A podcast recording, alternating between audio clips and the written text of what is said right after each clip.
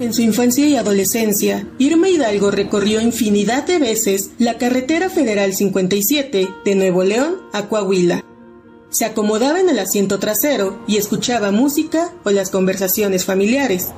Llegar a Saltillo no tomaba más de dos horas. Luego podía jugar con sus primos, comer en familia y ya entrada la noche regresar a casa. Nunca tuvo miedo. Los recuerdos de esos viajes son tesoros para la Irma adulta la que hace más de 15 años evita viajar por carretera por temor a convertirse en un número más entre las estadísticas de desaparecidos o de víctimas de secuestro. Para ella, la violencia e inseguridad en el Estado son consecuencia de la llamada guerra contra el narcotráfico, declarada en 2006, pero de la que se considera víctima desde 2008 en este tramo de Nuevo León de la carretera 57 sí se ha conocido que ha sido siempre peligrosa, ha sido un punto de el tráfico de drogas. Tenemos todos estos años a raíz de la supuesta guerra contra el narcotráfico que los ciudadanos de Nuevo León nos sentimos sumamente inseguros para viajar en carretera. Conocemos los secuestros de autobuses que regularmente dicen que son de migrantes como si los migrantes no valieran. Hemos conocido este, del secuestro de autobuses completos con todo y pasajeros y con todo y choferes y eso pues es una situación muy terrible de inseguridad que hemos vivido ya por más de una década. En octubre de 1958, el presidente Adolfo Ruiz Cortines inauguró la carretera 57. Sus 1.295 kilómetros que atraviesan Coahuila, Nuevo León, San Luis Potosí, Guanajuato, Querétaro, Estado de México, Hidalgo y Ciudad de México la convierten en una de las vías más importantes por su conectividad comercial e industrial. Pero entre 2008 y 2009, el robo de transporte de carga, las denuncias por secuestro y los operativos contra el crimen organizado le dieron fama de insegura.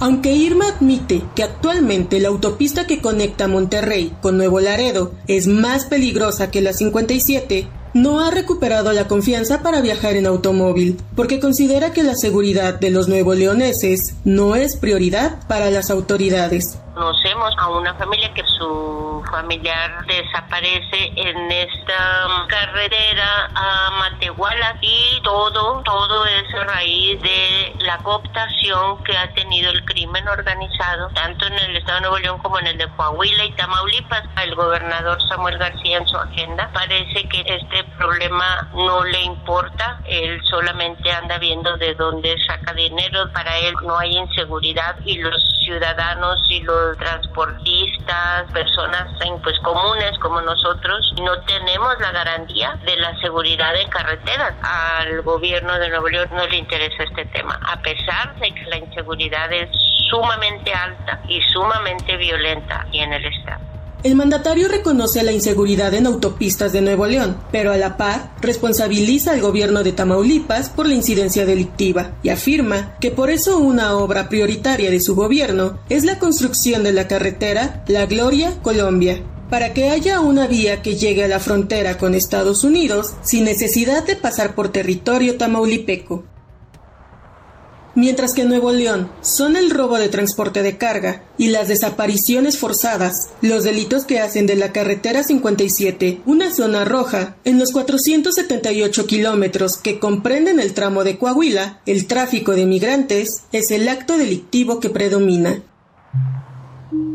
En 2022, el Instituto Nacional de Migración contabilizó 34.298 rescates en Coahuila, todos sobre la carretera 57, en los municipios de Monclova, Saltillo, Piedras Negras, Arteaga y Nueva Rosita.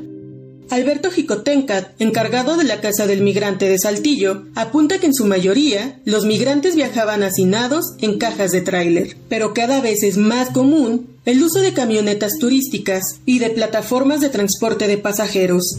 Saltillo es un paso obligado para diferentes fronteras, que son los espacios de mayor tránsito de, o tráfico de migrantes. Por eso que aquí hay constantemente detenciones de autobuses o inclusive de Ubers que también transportan a las personas hasta los, hasta los municipios fronterizos. Lo que hemos visto es que la presencia de traficantes de migrantes incrementó a partir de que inició la guerra contra el narcotráfico del presidente Felipe Calderón. Sobre todo en esta zona hubo presencia de cartel de los Zetas y lo que hacían pues era cobrar un recurso económico a cambio de que la gente pudiera pasar. A partir de ese momento hasta, este, hasta estos días ya sea uno u otro cártel, porque eh, hay el debilitamiento de los cárteles, pero desafortunadamente aparece otro.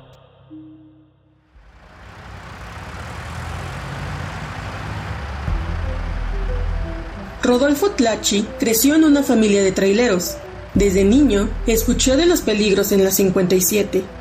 Ahora que opera un tractocamión, que un día cargan con carnes frías y otro con legumbres, ha sido testigo y víctima de la inseguridad en los tramos de Nuevo León y Coahuila el secuestro de un padrino en Matehuala y el robo de una caja del que fue víctima en Cándido Navarro, San Luis Potosí, son los motivos por los que desde hace año y medio procura hacer viajes breves, durante el día y sin detenerse para comer.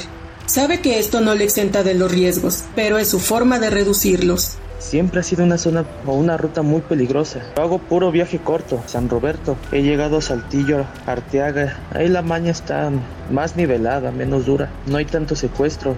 Lo más pelado son los robos. Te bajan la mercancía, a veces el tractor con la caja. En Galeana me ofrecieron varos y metía vatos en la caja. Me abrí en corto, mira, eran como 60. Y se morían ahí dentro, es mucho pedo. Rodolfo asegura que en su camino no solo sortea el crimen, sino que también se cuida de las autoridades que en teoría están encargadas de garantizar su seguridad al circular por la 57. Yo en mi persona le tengo más miedo a la guardia, a la estatal que hacen sus retenes. Ya ellos por cualquier cosa te bajan y órale de mil para arriba. Sí se la bañan a veces, que si traes coca, armas o eres pollero. De Ramos a Galeana me han chingado hasta 12 mil pesos, por eso de puro convoy. Y si salen con sus mañas nos ponemos al tiro. Al cierre de 2022, la Alianza Mexicana de Organización de Transportistas denunció que en Matehuala, San Luis Potosí y Santa María del Río policías locales y elementos de la Guardia Nacional cobraban entre 3 mil y 5 mil pesos a operadores de transporte. También, en Coahuila y Nuevo León, hay denuncias ciudadanas contra agentes federales que cobran entre 30 y 50 dólares por permitir el libre tránsito por la carretera federal. Para Imer Noticias, Perla Miranda,